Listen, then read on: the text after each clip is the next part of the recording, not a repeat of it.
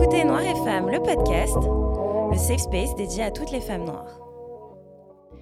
Aujourd'hui, nous allons aborder le thème du métissage, mais du point de vue d'une femme métisse. Euh, le dernier épisode que nous avions fait, c'était la mixité dans le couple. Donc, c'était, j'avais interviewé deux femmes noires qui étaient en couple avec un homme blanc. Et aujourd'hui, donc, mon invitée est une femme métisse qui a une maman blanche et un papa noir. Et mon invitée est Margot une amie du lycée que j'ai la chance de recevoir aujourd'hui. Margot, je te laisse te présenter. Bah, bonsoir Adeline et bonjour à tous ceux qui nous écouteront et merci à toi en tout cas pour ton invitation. Je suis très contente d'être là. Donc, je m'appelle Margot, j'ai 32 ans, j'habite en région parisienne, donc un peu loin de toi, Adeline. on fait ça distance. un peu plus chaud à certains moments aussi. je suis attachée de presse dans une agence et je suis entrepreneur à côté, donc freelance sur du digital et j'ai monté une box bien-être. il y a maintenant bah, bientôt un an, ça soufflera sa première bougie, avec tous les aléas que ça comporte. On en parlait avec Adeline. au niveau du coup de mon métissage, qui est donc le sujet qui nous intéresse aujourd'hui, comme le disait Adeline, mon papa est noir, donc il s'appelle Alexandre et il vient du Congo. Et ma maman est blanche, s'appelle Isabelle et elle aussi, elle est, bon, si vous la voyez, elle est blonde aux yeux bleus, donc tout le monde penserait qu'elle est soit suédoise, soit vraiment française pure souche, mais en réalité, elle aussi, elle est métisse, ah! Martinique. Ma grand-mère est italienne-allemande, donc voilà, on est très mélangés côté maman et du coup, bah, ça donne moi. Margot, métisse, et bah, on va le voir dans ce podcast, ça comporte tous ces aléas aussi, comme l'entrepreneuriat, voilà. Tout à fait. Ah ben oui, mais en fait, beaucoup de métissage dans ta famille, je ne savais pas, je découvre en même temps que vous. Je ne savais pas que ta maman était métisse, donc voilà. Merci pour cette information. complètement. Pour la petite anecdote, comme je disais, elle est blonde aux yeux bleus, mais si tu vois, bah, elle et sa jumelle sont blondes aux yeux bleus, mais si tu vois ses frères et sœurs, ils sont mat comme moi, avec les yeux bridés, côté un peu asiatique. Donc c'est très ah. drôle. Waouh, ah, c'est super intéressant. Bah écoute, ça doit être un, un, beau, un bel arc-en-ciel dans la famille. c'est clair. du coup, je vais y aller avec ma première question. Est-ce que tu peux nous raconter donc ton rapport avec ta maman et ton papa dans ton enfance? Enfin, comment tu as, grandi? Quels, étaient vos, vos rapports?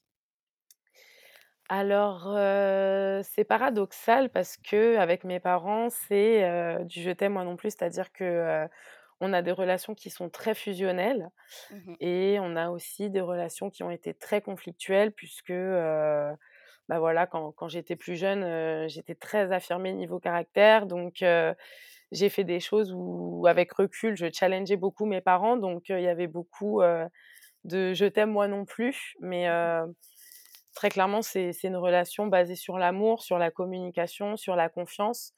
Et c'est marrant justement que tu me poses cette question et qu'on soit dans un podcast sur le métissage parce que, tu vois, on pourrait penser que du côté Afrique, mon père mmh serait quelqu'un de, très, enfin, je dirais pas de très fermé parce qu'on n'est pas forcément fermé côté Afrique, mais en tout cas, en termes de communication, on n'a pas toujours une communication très transparente, que ce soit sur les hommes, la sexualité. Tu mmh sais très bien qu'il y a des thèmes en fait que tu n'abordes pas. Et voilà, du fait de la complicité de, mes parents, même si finalement ils se sont séparés quand j'avais deux ans, mmh ils sont restés très bons amis et de par leur complicité et des influences culturelles qui sont partagées, mon père a toujours eu aussi une communication très ouverte et c'est un de mes meilleurs amis, je lui confie mmh énormément de choses. Donc voilà, mes, mes parents, c'est mes sources d'inspiration, c'est mmh. des relations basées sur beaucoup de complicité beaucoup de partage sur la culture, la musique, l'art, le théâtre, la lecture. Mmh voilà, des, vraiment des, des, moments de partage et beaucoup de, de, de, moments heureux. Et après, bon, d'autres moins heureux. Ça, on ne va pas non plus le nier. Oui, bah, comme dans toutes les familles. Là, oui, oui, oui. C'est super beau. C'est beau que tu aies quand même eu une, bah, une relation vraiment je dirais, pas complexe, mais diverses, c'était ça le mot que je cherchais. Clairement. puis que, que la communication soit la clé de, de, la relation avec tes parents parce que c'est super important. Et comme tu dis, c'est vrai que du côté afrodescendant, on a un petit peu cette barrière avec les émotions, mmh, exactement. les sujets tabous. Donc, c'est, je trouve ça vraiment cool que tu aies pas ça avec, avec ton papa. Et puis, c'est vraiment, vraiment beau à, à, témoigner? Non, c'était pas le mot que je voulais dire, mais. Euh, mais pour revenir quand même sur ce que tu disais, euh, les relations sont complexes, je te le confirme, et diverses. Donc les deux mots, euh, allez, hein, parce que ça reste très complexe. Ouais, mais après, il y a aussi des fois le conflit générationnel que. Ouais, mais le brassage culturel aussi, hein, parce que tu vois, mmh. même si je dis que mon père c'est quelqu'un de très ouvert, il y a sur certaines choses, forcément, on a certaines barrières où moi, je sais que de par le vécu qu'il a et de par cette barrière émotionnelle dont tu parlais, il y a des mmh. choses qu'on n'a pas encore élucidées, il y a des choses, il y a des pistes sur lesquelles c'est difficile d'aller, même si je sais qu'il tend à s'ouvrir. Enfin bon, c'est pas la psychanalyse de mon père, mais c'est marrant mmh. parce que tout ça, c'est très inspiré de la, de la culture. Donc c'est pour ça que je rebondis vraiment dessus. Mmh. Ah, merci, merci de partager ça avec nous. ça me fait enchaîner sur la seconde question qui est je ne sais pas si ça s'est avéré, tu me diras, mais à quel moment est-ce que tu as pris conscience de la différence, je pose des guillemets, mais entre ta mère et toi d'un point de vue bah, physique et je dirais peut-être pas culturel parce que ce serait pas le bon terme, mais je dirais peut-être plus des caractéristiques physiques et peut-être aussi du, traitement de, la société, du regard de la société? C'est une très bonne question. alors déjà, elle est pertinente encore plus dans ma situation dans le sens où, comme je le disais tout à l'heure, mes parents se sont séparés tôt et moi j'ai vécu avec ma mère. Mmh Donc qui, comme je le disais, est, blonde aux yeux bleus et moi pour le coup je suis métisse avec des cheveux quand même assez crépus. Donc je tends plus à être un profil de, de femme noire. Et bon, aujourd'hui, très clairement, les métisses, c'est à tous les coins de rue et c'est super tendance et c'est cool. Mmh Cependant, à mon époque, ça l'était un peu moins. Mmh et moi, effectivement, cette barrière, non, c'est pas une barrière, plutôt cette différence avec ma maman, on me l'a très vite fait ressentir, mmh notamment parce que, bah, à mon époque, il n'y avait pas tous les réseaux sociaux, il n'y avait pas Internet, il n'y avait pas tout ça. Nous, on jouait avec des Barbies qui étaient essentiellement blondes, comme ma mère. Et moi, du coup, déjà, je jouais avec des Barbies. Je ne comprenais pas pourquoi ma Barbie et ma mère avaient des, cheveux blonds longs et pas moi. Pourquoi mes mmh cheveux étaient difficiles à coiffer? Pourquoi j'avais une touffe? À l'école, on m'appelait Jackson 5. Donc aujourd'hui, on le dit avec recul, assez mignon. Mais à l'époque, on traite tu te dis, on m'a traité de Jackson 5. Enfin, tu vois, c'est waouh, quoi on m'a mmh traité. et puis très tôt, on sortait des phases aussi de. J'ai déjà entendu. Bon, après, j'ai pas vécu une enfance malheureuse sur ça, mais c'est des petites phrases aujourd'hui quand même que je retiens de t'es sûr que t'es pas adopté, des mmh. choses comme ça, quoi. Donc, ouais, quand même, on, le sent très tôt. Et puis, sinon, de, chercher ma maman devant l'école et ma mère, en fait, est là et c'est juste qu'elle est différente. Et donc, on, on va pas directement penser que bah, c'est ma maman. Mmh. très souvent dans la rue, on a pensé surtout que ma maman, elle m'a eu relativement. Je suis trop mignonne, je dis ma maman. ma maman, elle m'a eu relativement jeune, entre guillemets, elle avait 24 ans, donc elle, mmh elle paraissait à elle assez jeune. Donc très souvent, on, pensait que c'était ma nounou. Et puis, bah, quand elle disait que c'était ma mère, on lui disait, bah non, arrête de t'inventer une vie.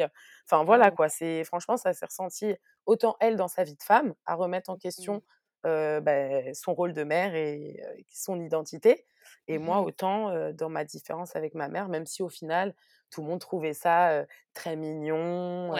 et puis voilà, bah, parce que c'était un peu le, tu sais, la mode de, des clips d'MC Solar, Caroline, où ça mmh commençait à avoir un peu le brassage culturel d'une femme blanche avec un homme noir. Avec un homme noir. Mmh du coup, ça me fait enchaîner sur la prochaine question qui est, bah, avec tout ce que tu viens de nous décrire, est-ce que tu es passé par une phase de remise en question de ton identité? Puis tout à l'heure, tu déjà tu en as un peu parlé parce que tu disais que tu comprenais pas quand tu jouais avec des Barbies, qu'elles étaient blondes. comme, comme ta maman, puis que toi, bah, tu étais pas blonde, puis tu avais pas le teint pâle, Mmh. et cetera. Visage pâle.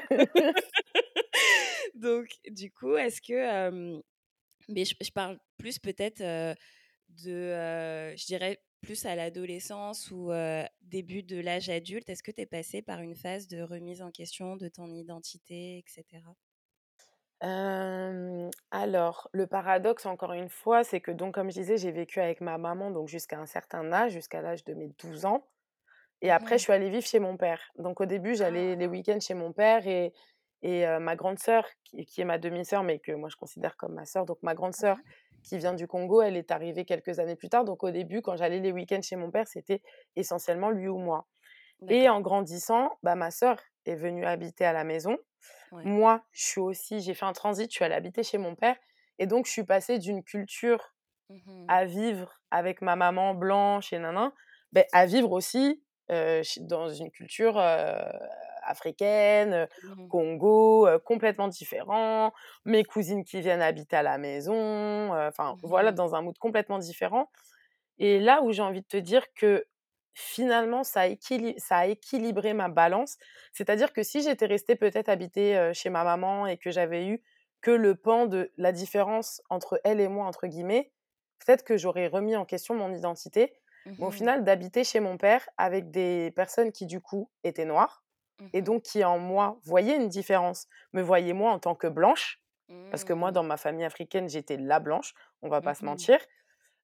Bah, du coup ça en fait, ça a rééquilibré ma balance. Je me suis dit: Mmh «OK, en fait, il y a pas forcément une identité à remettre, c'est juste que j'ai capté que, très tôt, que l'être humain avait juste peur des différences, donc d'un côté Mmh. comme dans l'autre» et Mmh pour le coup, je l'ai moins senti des fois l'aspect différence du côté de ma mère puisque, comme on le disait tout à l'heure, tu l'as très bien dit, ma famille du côté de ma mère est une famille arc-en-ciel et Mmh donc mh. tu vas à un baptême, ça va du plus noir au plus blanc. Mon grand-père qui est martiniquais avec d'autres origines, qui tire même à de l'Asie, est finalement aussi noir que mon père.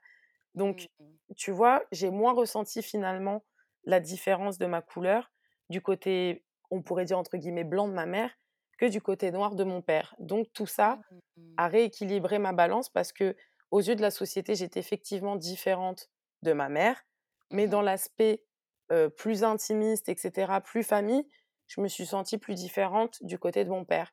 Donc ça a équilibré ma balance où je me suis dit: «OK, en fait, c'est juste l'être humain qui globalement, dès qu'il voit une personne ou des personnes qui sont mélangées, qui sont différentes, pose en fait ces barrières-là». Donc j'ai très vite compris que moi, en fait, j'étais un bah, un mélange des 2 et de toute façon, mes parents m'ont donné une éducation où je suis, heu, ni, à 100 % congolaise, ni à 100 % heu, blanche ou Martinique ou Italie. Je suis vraiment un brassage ethnique et c'est comme ça que j'ai construit mon identité et Mmh donc je mh. l'ai à aucun moment remise en question. Mes parents m'ont très bien, heu, équilibrée dans ça au final, à me Ah donner ma légitimité, Mmh mh. Honnêtement, c'est super beau, super beau comme témoignage. Enfin, honnêtement, je Ah! je n'attendais non, mais j'attendais pas mieux parce que, sais, je trouve que des fois, on entend, heu moi personnellement, dans dans ma famille, j'ai des personnes métisses, Ouais. et j'ai, des des cousines, métisses qui, heu, qui ont vécu avec leurs 2 parents, donc maman blanche, papa noir, martiniquais, mais qui ne parlent pas un mot de créole et qui ne le comprennent pas. Mmh vois ce que je veux dire? Et il y a vraiment cette barrière-là de puis en plus elles habitent, en Vendée, tu vois? Donc du coup, tu as tu as tu as aussi cette barrière-là de tu sais, elles elles savent qu'elles ont un côté noir, mais ça a pas été vraiment exploré à fond. Ouais, Enfin, je vois complètement. fond, tu vois ce que je veux dire? Mmh mh. Et et au final, ah bah ouais, ouais, elles l'ont pas expérimenté dans ouais, mais dans le vécu, dans la culture, dans l'application, dans l'alimentation, dans Ouais, ça. dans voilà quoi, on va pas se mentir, c'est des choses Mmh différentes, quoi. Ouais, c'est ça. Donc du coup, enfin Je suis vraiment contente que tu partages ça avec nous parce que ça nous prouve que, heu, bah, tu sais, tu as tu as pas eu besoin tu as pas eu besoin de passer par une crise identitaire et cetera. Heu, tu as l'équilibre s'est fait par lui-même, bah, après selon ton vécu aussi, hein, selon, heu, tes propres expériences de vie. Mais, heu, ce que je veux dire, c'est que avais en fait, le truc, c'est que ta mère aussi avait déjà ce ce truc d'être métisse aussi, donc je pense que je pense qu'au final, heu, il y a il y a pas eu, ce ce truc de: «Ah, est-ce que je suis blanche? Est-ce que je suis noire?» parce qu'au final, même si ta maman, elle avait l'aspect d'une, d'une, d'une personne blanche et tout, enfin, Elle l'est pas elle l'est pas, à à 100 cent quoi, mais après, je tiens à souligner quand même qu'il y a une différence dans le sens où mon père, c'est Afrique noire et que son côté métis, c'est les Antilles et quand même ça reste culturellement, je trouve, heu, vraiment différent.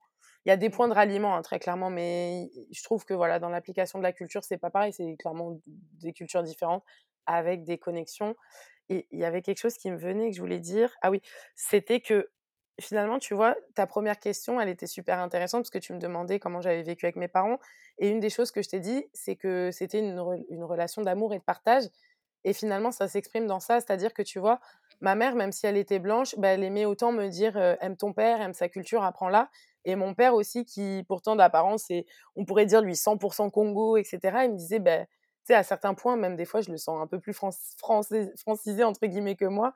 Il me disait: «Bah, aime cette culture, embrasse cette culture-là, tu es aussi française» et du Mmh. coup, bah, les 2 se renvoyant la balle pour que je les aime les 2 et que j'apprenne les 2, Mmh. c'est cool. Et finalement, j'ai envie de te dire, le plus triste, c'est que les seules choses dans la vie qui m'ont fait ou les seules personnes qui m'ont fait ressentir et pouvoir remettre en question mon identité et qui m'ont fait ressentir cette différence, c'est la société.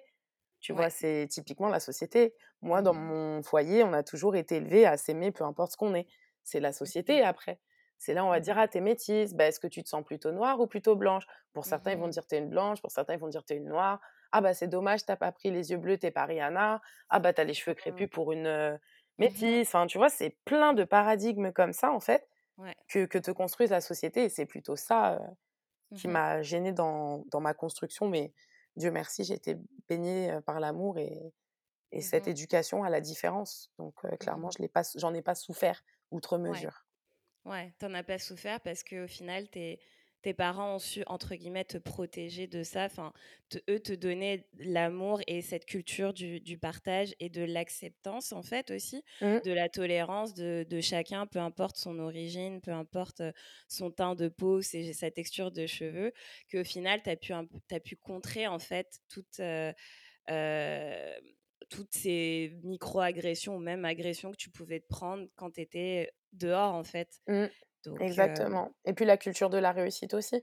Quand tes mmh parents, ils te disent que peu importe ce que tu es, tu réussiras, après on peu importe ce que disent les gens de toi, toi que tu sois noir, blanc, tu sais c'est quoi ton ton goal finalement. Ouais, Tout ouais, ça c'est ça a même plus sa place. bah, Voilà. oui.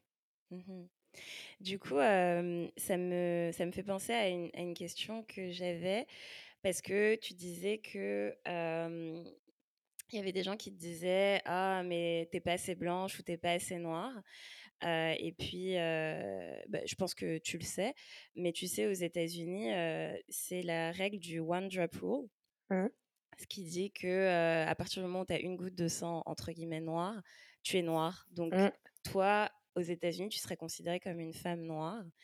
Quel est ton point de vue par rapport à ça? Mon point de vue. Alors moi, j'ai envie de te dire que j'en ai presque, en fait, je suis je suis tellement partagée. C'est qu'il y a d'un côté, il y a y a mon cœur, de femme noire qui me dit: «Mais oui, c'est ça et et vas-y et et on est noir et soyons-en fiers» et il y a Mmh un côté où j'ai envie de dire: «Mais sois qui tu veux être, en fait. Mmh Sois qui tu veux être», c'est-à-dire que, tu vois, j'ai envie de te dire, il y a même, des personnes d'Afrique noire qui sont, heu, adoptés ou élevés par des familles blanches et qui se sentiront beaucoup plus blancs, que des blancs eux-mêmes et j'ai envie de te Mmh dire, ben, go for it. Si tu as envie de te sentir comme ça, enfin, la question pour moi, elle est même plus finalement une couleur, elle est, heu, moi, ma question en ce moment, ma vraie question, elle est même plus au au à la couleur, elle est à l'humanité. Est-ce que tu es Mmh connecté à l'humain, oui ou non? Mmh maintenant, malheureusement, on est dans une société où la couleur a un sens. Donc j'ai envie de te dire que pour ce pour cet adage-là et pour ta question, bah, mmh, oui, une personne qui a un dixième d'une goutte de sang noir, bah, oui, elle a quelque chose de de noir et c'est pour ça que je trouve que c'est hyper intéressant les tests ADN, de Mmh voir d'où tu proviens parce que tu vois, nous aussi, tout «noir» entre guillemets qu'on est, on est là, on dit qu'on est noir, qu'on est noir, mais il y en a qui sont très surpris de voir que, ah bah, tout noirs qu'ils sont, ils ont du Scottish, ils ont du machin et que est-ce qu'eux aussi, ils sont capables d'accepter leur part blanche? Bah, voilà, c'est pour ça que justement, tu vois, en tant que métisse, je suis toujours un peu centrée parce que j'ai envie de te dire: «Oui, acceptons notre part noire». mais acceptons aussi notre part blanche y est. c'est intéressant de poser la question dans les deux sens. En tout cas, moi, je Mmh trouve que, peu importe le sang que tu as, tu vibres le sang que tu as et tu vibres surtout l'humain que tu es et c'est ça qui m'importe bien plus, qu'une couleur, tu vois? C'est c'est l'humain au centre. Mmh Ouais, surtout que, bah, à la base, ce concept-là, c'est un concept purement raciste, Mmh. parce que, le but, c'était de De dire, justement de dire toi, «Ah ben, tu es un dixième de sang noir, ah bah, tu es noir, on t'accepte pas». exactement, Enfin, donc c'était le but de de ségréguer, encore plus et de, de limiter, en fait, justement le métissage entre, noir et blanc. Donc, en réalité, c'est un concept, enfin totalement totalement débile. Et je trouve que, bah, justement en France, nous, on n'a pas ça parce qu'en France, je trouve que on fait vraiment la distinction entre, blanc, noir, métis. Enfin, je trouve qu'il y a vraiment une catégorie de métis, Ouais, que ouais. les gens vont dire: «Beh, je suis métisse». Tu sais, ça ça va venir, Alors qu'en vrai, ça veut strictement rien dire, quoi. Enfin, métisse, c'est pas une couleur, quoi. Les gens, faut vraiment qu'ils arrêtent avec ça, quoi. Enfin, tu sais, même moi, je dis: «Je suis métisse», mais quand je le dis, c'est vraiment pour, limite, parler avec mon étiquette qu'on m'a collée sur le front, tu vois? Mmh. Pour, heu, donner, pour, faire comprendre à la personne en face que je suis noire et blanche. Mais en vrai, j'ai envie de te dire, amie, heu, une les Eurasiens sont métis, tu vois? Mmh Mmh Est-ce qu'on dit est-ce qu'on les appelle métis pour autant? Enfin, stop, quoi. Mmh Mais ça, tu vois, c'est typiquement et cette question, mais Adeline, je je t'aime, quoi. J'adore ce podcast parce que tu vois, ça moi, ça ça me permet, là, encore plus de de kiffer même, heu, ce que je te disais avant, c'est c'est l'humain qui est au centre parce que tu vois, quand des choses comme ça, on pourrait te dire: «Ouais, mais ça pourrait être, la solidarité», de dire: «Ah bah, j'ai un peu de sang noir, bah, vas-y, je peux être, heu, avec les noirs et les comprendre». mh. Bah, en fait, l'humain, tellement il est pas focus sur son humanité, il se sert de ça pour faire des clivages. Donc encore une fois, reconnectons-nous à nos humanités plus qu'à des couleurs, puisqu'en Mmh vrai, on est tous métis et on est tous, mélangés à quelque chose. Ouais, bah, tout tout à l'heure, tu parlais justement, des Antillais, puis, moi, là, je suis dans une, une grosse phase, pas de pas de remise en question, mais, de, de de me pencher sur, qu'est-ce que c'est d'être, antillais, l'identité antillaise, Mmh. Parce que, heu, Amandine Gay faisait le parallèle entre, l'adoption transraciale et et les peuples antillais, dans le sens où ce qu'elle disait, en fait, c'est que, en tant que en tant qu'adopté, donc tout à l'heure, ce qu'on disait, un enfant noir par des parents blancs, bah, tu as cette coupure, au niveau de la culture. Mmh et ce qui ce qui s'est passé, en fait, avec les peuples, importés d'Afrique qui ont été, bah, mis réduits en esclaves dans les îles de la Caraïbe, ils ont eu cette coupure de la culture africaine, en fait. Après évidemment, bah, avec tout ce qui s'ensuit, bah, déjà, il y avait les peuples, un peu des peuples autochtones qui étaient là. Ensuite, il y a eu le mélange évidemment avec les colons européens. Puis ensuite, après, ils ont fait importer, des peuples d'Asie, même du Moyen-Orient pour travailler et cetera à la fin du 19e siècle. Donc bref, donc les Antilles pour le coup, c'est vraiment c'est un territoire de métissage pour le coup. Et du coup, Justement, cette identité antillaise, je trouve que on a on on est là à clamer une identité, à dire: «Ah, je suis antillais, machin», bref, selon l'île où on est et tout, mais on n'arrive pas à déterminer c'est quoi l'identité antillaise. Puis, je pars un petit peu du contexte, mais Non, mais c'est hyper intéressant. mais je trouve juste, en fait, que, hem, il y a un travail de fond qui n'a pas du tout été fait, par rapport à ça parce que, on surtout, bah, en ce moment avec ce qui se passe en Guadeloupe et cetera, heu, il y a tout qui est remis en question, mais et justement l'autonomie et tout qui est remis en question, mais il y a tout ce travail de fond de savoir qui on est vraiment qui n'a pas été fait, je trouve et je trouve ça, super intéressant d'a d'avoir ton histoire de, bah, de de toi qui qui explique comment tu as su faire l'équilibre entre ce que tu étais et d'avoir accepté autant ton côté noir congolais, autant, ton côté blanc mélan mélangé, français, italien, Mmh. Et mmh, que tu as que tu as réussi puis que ce qu'on t'a transmis aussi, c'est vraiment, le partage, la tolérance et cetera. Mais mais je trouve que, à notre niveau aux Antilles, comme c'est vraiment un truc qu'on doit faire collectivement, en fait Mmh. et qui n'est toujours pas fait et qui fait qu'on est encore dans un dans en fait, on est encore dans un système qui bah, qui ne nous est pas bénéfique et surtout on perpétue en fait des, heu, des comportements, heu, qui, bah, qui nous ont été, heu, infligés de force. Mmh.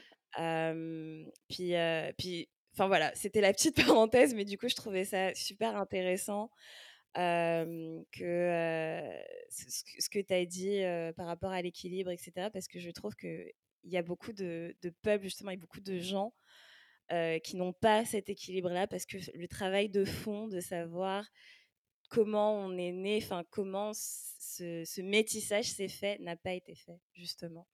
Donc, heu, en tout cas, voilà, Non, mais je suis je suis complètement d'accord et c'est super intéressant l'exemple que tu prends parce que, bah, notamment par rapport à toute l'actualité et ce que j'ai vu sur les réseaux sociaux, ce qui a été envoyé, le RAID, le GIGN pour Mmh mh. contrôler ce qui se passe, les mh. émeutes anti-covid et cetera. On met le mot émeute, hein, mais bon, c'est des manifestations. Enfin bref, c'est hyper intéressant cet exemple parce que tu vois, justement dans cette intervention-là, je me suis ça m'a montré à quel point finalement l'empreinte coloniale était encore présente sur les îles et je me suis dit: «Mais waouh, aujourd'hui quand il se passe quelque chose, c'est entre guillemets «la métropole» qui régit». En fait, je les sens, désolée, hein, des termes que je vais employer, désolée pour mes amis antillais, j'espère que je vexerai personne, mais je les sens limite encore en en esclavagisme, Mmh mh. tellement dépendants en fait Mmh mh. des enfin bon après je dis pas qu'il faut, être indépendant et cetera. Ma sœur qui vit en Nouvelle-Calédonie me dit bien que voilà, les indépendantistes, les situations indépendantistes, c'est pas beaucoup plus facile à vivre. Mais ce que je veux dire, c'est qu'effectivement, pour revenir à ce que tu disais, quand tu ne fais pas le travail de fond, bah, tu te retrouves à être sans équilibre et là, pour le coup, à être dépendant que d'un côté qui est celui qu'on t'a imposé et qui là, pour le coup, se répercute, à mon sens, sur le côté culture, mais même dans la politique, dans la manière dont Ouais. les gens vivent, dans l'aspect sanitaire, dans l'aspect, Mmh légal, application de la justice, gestion, hospitalière, enfin tout quoi. Donc à quel point, tu vois, ce côté identité, il est important, Mmh mh. c'est parce que quand tu sais ce que tu es, tu sais ce que tu peux faire et ce que tu es capable de faire et ce que tu dois faire. Là, en Mmh mh. l'occurrence, ces peuples-là, antillais, ils sont perdus entre l'identité de ce qu'ils pensent être, ce qu'on leur dit d'être Exactement, et et cetera. Donc Mmh l'exemple est vraiment très bon et tu es pas Ouais, partie ouais. du sujet, merci beaucoup. Et tu vois, ça ça résonne dans tellement de choses que c'est c'est incroyable, c'est ce Ah cette oui, oui, oui. identité, comment elle impacte finalement, on voit Ah l'impact. oui. Ouais. Puis, bah, c'est ça, tu sais, comme toi, tu tu parles vraiment à à ta personne, pour toi, en tant qu'individu, mais comme je te dis, tu sais, comme quand tu sais qu'il y a un travail collectif à faire, je me dis: «Mais on tu sais, on va jamais s'en sortir si la volonté n'est pas là, quoi». Donc Ouais. heu, c'est mmh, mais en tout cas, enfin, merci, de d'avoir partagé ça avec moi. Bah, avec «OK, est-ce que plaisir. que je m'éloigne du sujet et tout?» Non, mais non, mais non, archi pas du tout. ça me passionne tellement, comme moi, étant étant martiniquaise, enfin, ça me passionne tellement. Puis je fais je fais plein de recherches par rapport à ça, plein de lectures parce que je trouve ça, mais tellement intéressant. Mais c'est surtout que je me rends compte du travail colossal qu'il y a à faire et qu'on est vraiment, vraiment pas sor pas sortis de l'auberge comme on dit. Mais heu, mais en tout cas, ça, hem, ce sera une autre, heu, discussion. J'y prendrai part avec plaisir. Je je me je me remets dans dans les questions que j'avais pour toi. Heu, mais je pense que tu en as un petit peu discuté, mais heu, mais peut-être y aller un peu plus profondément. Au niveau de ton rapport avec, la culture congolaise, comment il est? Est-ce que, est-ce que tu parles ou tu comprends, le lingala? Est-ce que tu as déjà été au Congo? Est-ce que, quel est ton rapport? C'est super intéressant et ça, c'est une question, tu vois, qui pour le coup me met mal à l'aise, mais pas dans le sens, je suis mal à l'aise, je vais pas en parler, mais dans le sens, c'est c'est une pointe sensible parce que tu vois, c'est un peu des fois ce que j'ai reproché à mon père, Mmh dans le sens où, bah, moi, je suis super, fière, d'être une femme noire. Ça, Mmh mh. c'est ça, c'est une chose, je je suis fière de de qui je suis, même si, heu, j'aime j'ai j'aime mes 2 côtés. Je je suis fière aussi de dire que je suis une femme noire, mais pourtant ce que j'ai reproché à mon père, c'est quand même, à un certain moment, de peut-être pas m'avoir assez transmis cet Mmh aspect de mh. la culture. Après voilà, pour recontextualiser, mon père, c'est quelqu'un qui, comme je disais tout à l'heure, est très imprégné par la culture française.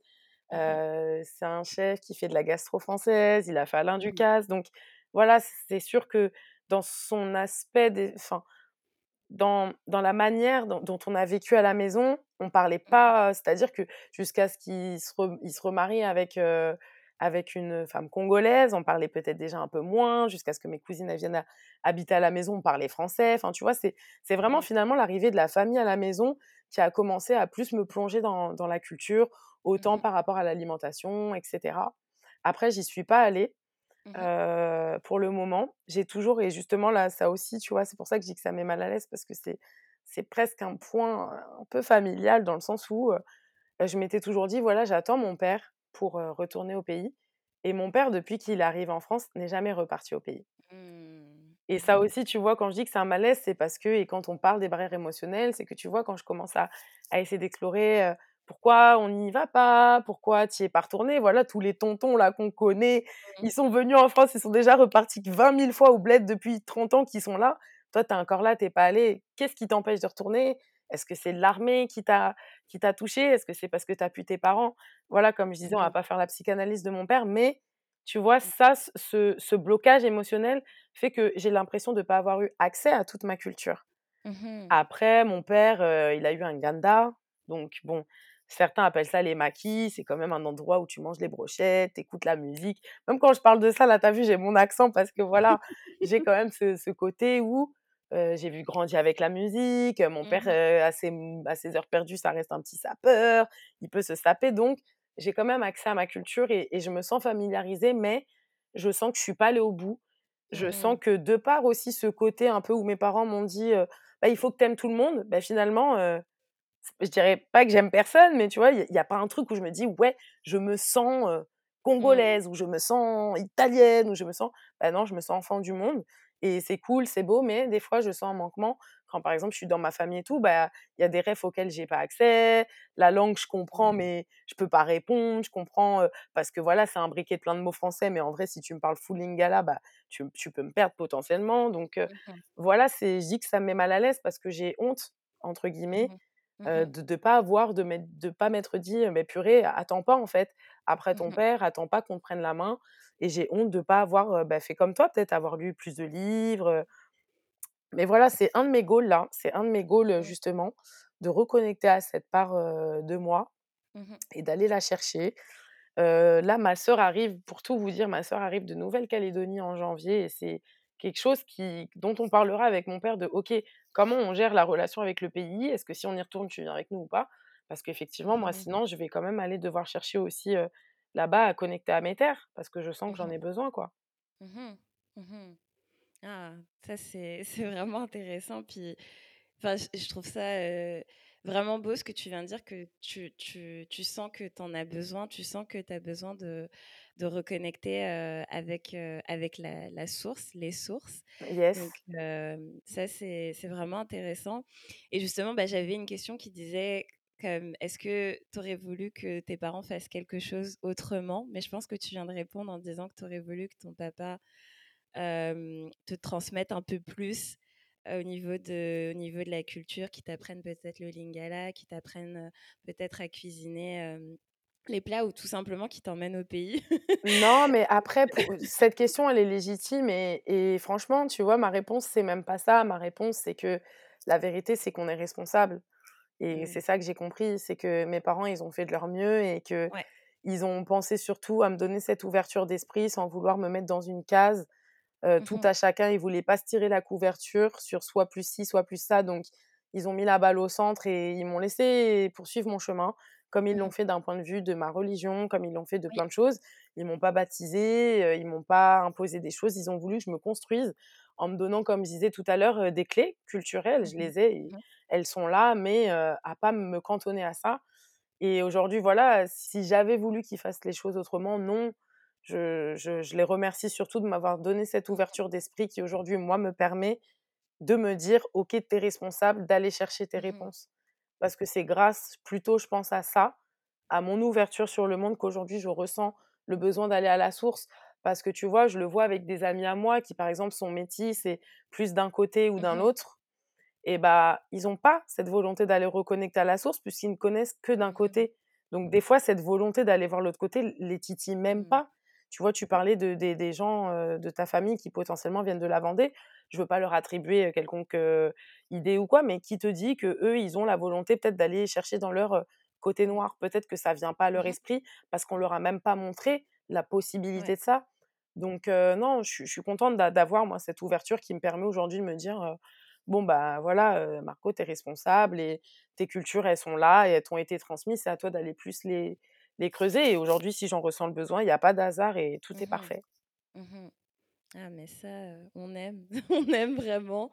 Puis, comme je te comme je te disais tout à l'heure, je pense vraiment que, bah, qu'au final, tes parents ont ont fait les choses bien parce que tu as un équilibre et que oui, même s'il y a des il y a des choses, tu sais, c'est un une chose que j'ai compris en devenant adulte, c'est que nos parents ne sont pas parfaits. Quand on est quand on est petit, on croit que, parce que c'est eux l'autorité, c'est eux les adultes, c'est eux qui ont vécu les choses, tu tu te dis que: «Ah, ils font les bonnes choses et tout». Sauf que quand tu atteins un certain âge, puis que tu te rends compte des choses qu'ils ont faites Mais que toi-même, tu commences à être dans la galère et que tu te dis: «Mais si j'avais un enfant là, j'allais lui faire subir là ma galère?» Attends, non franchement et c'est marrant en plus qu'on parle de ça parce que dans mes gratitudes ce matin, il y avait des gratitudes pour mes parents et je les ai mis en un, mais c'est vrai que bon, on n'en a pas parlé, mais comme tu le sais, j'ai plus ma Mmh maman donc vraiment cœur sur eux parce que j'en parle comme un binôme, ils me portent les 2 Ouais. encore, tous Mmh les jours et j'ai mis gratitude à eux 2 parce qu'ils ont fait de leur mieux. En ce moment, j'expérimente des choses qui sont tellement dures d'un point de vue Ouais. feelings que je me dis: «Mais être si aujourd'hui j'étais mère, mon enfant aurait dû, peut-être jongler avec le fait que j'essaye de m'équilibrer, le fait que j'essaye de lui donner le Mmh meilleur» et purée, c'est pas Mmh facile. C'est pas facile d'être une femme, c'est pas facile d'être un humain, c'est pas facile d'être de de faire de son mieux dans cette société qui nous pousse pas à Ouais. explorer notre mieux, notre plein Mmh potentiel et je me dis: «Waouh, en fait, le taf qu'ils ont fait» et quand je vois les choses que j'ai réussi à faire par cette culture de la réussite que dont je parlais tout à l'heure et et par tout cet amour et tout ce qu'on parle depuis tout à l'heure, mais je me dis: «Ben non, ils ont fait de leur oui. mieux». Peut-être que oui, il y a des choses que j'aurais plus aimé avoir et j'ai pas eu, bon bah voilà, mais ils ont fait de leur mieux et purée, qu'est-ce que c'est déjà oui. beaucoup, quoi. Parce que c'est pas facile et je suis en train de le voir là, j'ai 32 piges, je prends mes 32 piges en claque dans la gueule en ce moment. J'ai ma vie de femme, mon envie de Mmh. maternité, mon envie de tout, de Mmh reconnexion à mon moi qui qui refait surface et je me dis: «Non, en fait, c'est pas facile d'être un adulte», donc vraiment respect à eux, ouais. Waouh, waouh. C'est vraiment beau ce que tu dis et c'est parfait pour ma dernière question qui, qui est, quels sont justement tes conseils? Mais je pense que tu en as donné tout au long de l'épisode, mais quels seraient tes conseils aux, aux parents de aux jeunes parents ou aux futurs parents d'enfants, heu, «métis» entre guillemets là? Ah, c'est c'est Je vais faire la daronne quand je parle de ça, mais tu sais, j'ai du mal à donner des conseils parce que, tu vois, quand je vois ce qu'ont fait mes parents, je sais que la manière dont ils ont agi, il y a plein de choses qui seraient pas possibles Mmh mh. aujourd'hui à cause des réseaux sociaux et à cause de tout ce qui nous donne accès à l'extérieur. Mmh Donc, mon conseil, en fait, c'est un conseil d'humain et non pas de, de parents qui seraient euh, spécifiquement des parents d'enfants métis. Mais mon conseil, ce serait juste d'élever leur enfant dans Mmh l'amour, de leur montrer que la différence, c'est beau, dans l'un comme dans Mmh l'autre, de pas tirer la couverture parce que c'est jamais ou tout noir ou Ouais. tout blanc. Et là, c'est le cas de le dire. On parle de couleur, euh, mais c'est dans la vie aussi, je me rends compte que c'est comme ça. Il y a des choses, c'est comme je disais, il y a des choses que j'ai vues de beau chez mon dans mon côté, heu, Afrique Mmh et des choses qui m'ont moins plu, où j'ai été rejetée et des choses qui ont été la même chose du du côté blanc. Donc voilà, juste d'élever leur enfant dans l'amour, de faire de leur mieux, de leur apprendre à vivre, en harmonie avec les autres, en harmonie dans leur Mmh foyer, avec les différences et les aléas que ça Mmh comporte.